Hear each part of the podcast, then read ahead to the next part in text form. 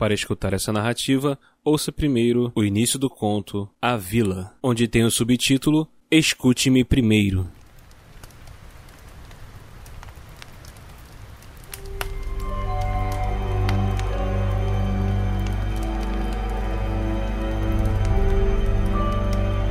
Vejo que você decidiu entrar na casa.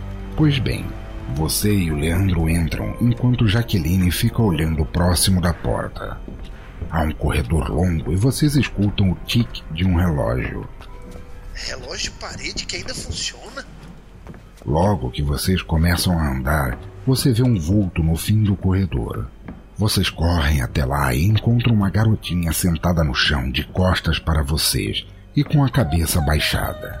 Do lado dela, uma boneca. Leandro parou na porta. Você entra e se aproxima da criança.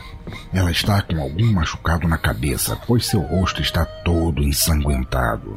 Você imediatamente pede para o Leandro buscar ajuda, pois a garotinha está sangrando demais.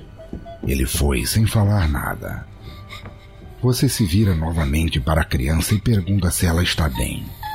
Então, algo acerta tua cabeça.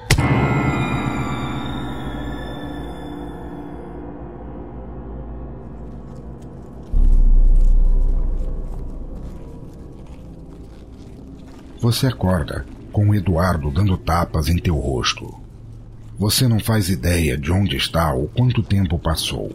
Ao olhar ao redor, você vê um lugar estranho, como se fosse uma caverna, e que você está dentro de alguma espécie de gaiola. Eduardo está agachado do lado de fora da gaiola. E aí? Você tá bem? Ainda sem entender, você pergunta onde estão. Eu não sei. Eu Caí do poço, eu achei uma abertura lá que deu nesse lugar. Espera. O que é que você está fazendo aqui? Você explicou para ele que não sabia. Também contou o que tinha acontecido na casa. Ele ficou intrigado. Edu notou que há uma porta escondida atrás de umas folhagens. Ela estava bem escondida. Você diz para ele ir lá, mas ele não consegue abrir a porta. Não dá.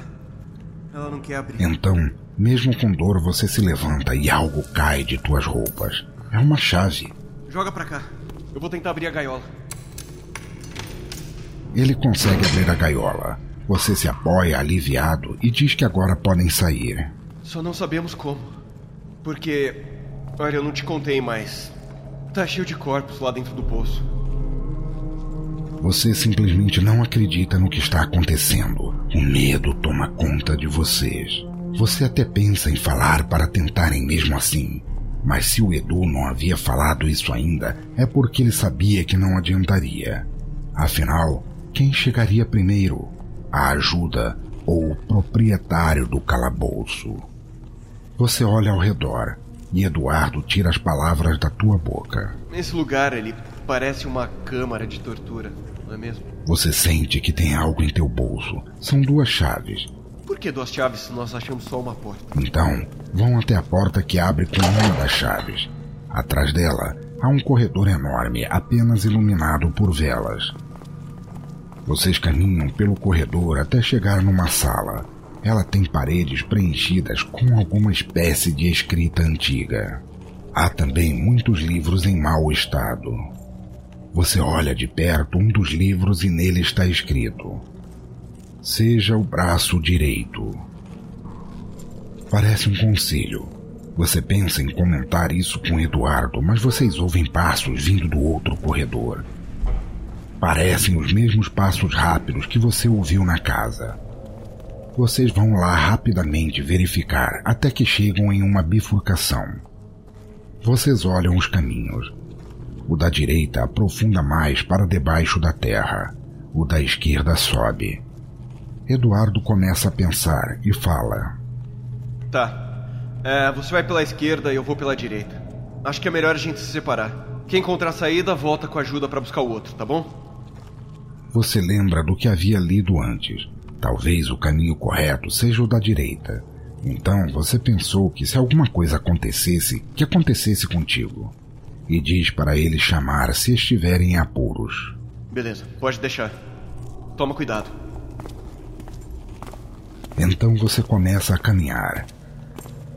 até que encontra uma porta pintada de azul. Você entra e percebe que é uma cúpula com as paredes de vidro e dentro há muita água de um tom verde. É como se você estivesse visitando um grande aquário. Não há mais nada nesse lugar. Quando você pensa em voltar, vê algo diferente dentro de uma das paredes de vidro com água. Ao chegar perto e olhar melhor, o rosto de uma garotinha aparece lentamente na tua frente. Ela parece estar morta há muito tempo. Você lembra da garota da casa. Algo se move nos pés dela. É uma boneca.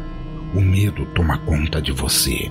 Ao olhar novamente para a garota, ela está te olhando fixamente, com um sorriso no rosto. A porta se fecha. Você corre e tenta abrir, mas não consegue. Tenta usar a chave que ficou com você, mas ela não entra.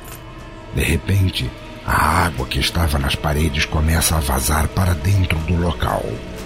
Você não vê mais a garotinha. Você até tenta abrir a porta, gritar por ajuda, mas a única coisa que acontece é a água subindo cada vez mais. A última coisa que você sente é a água entrando em teus pulmões e te sufocando até a morte.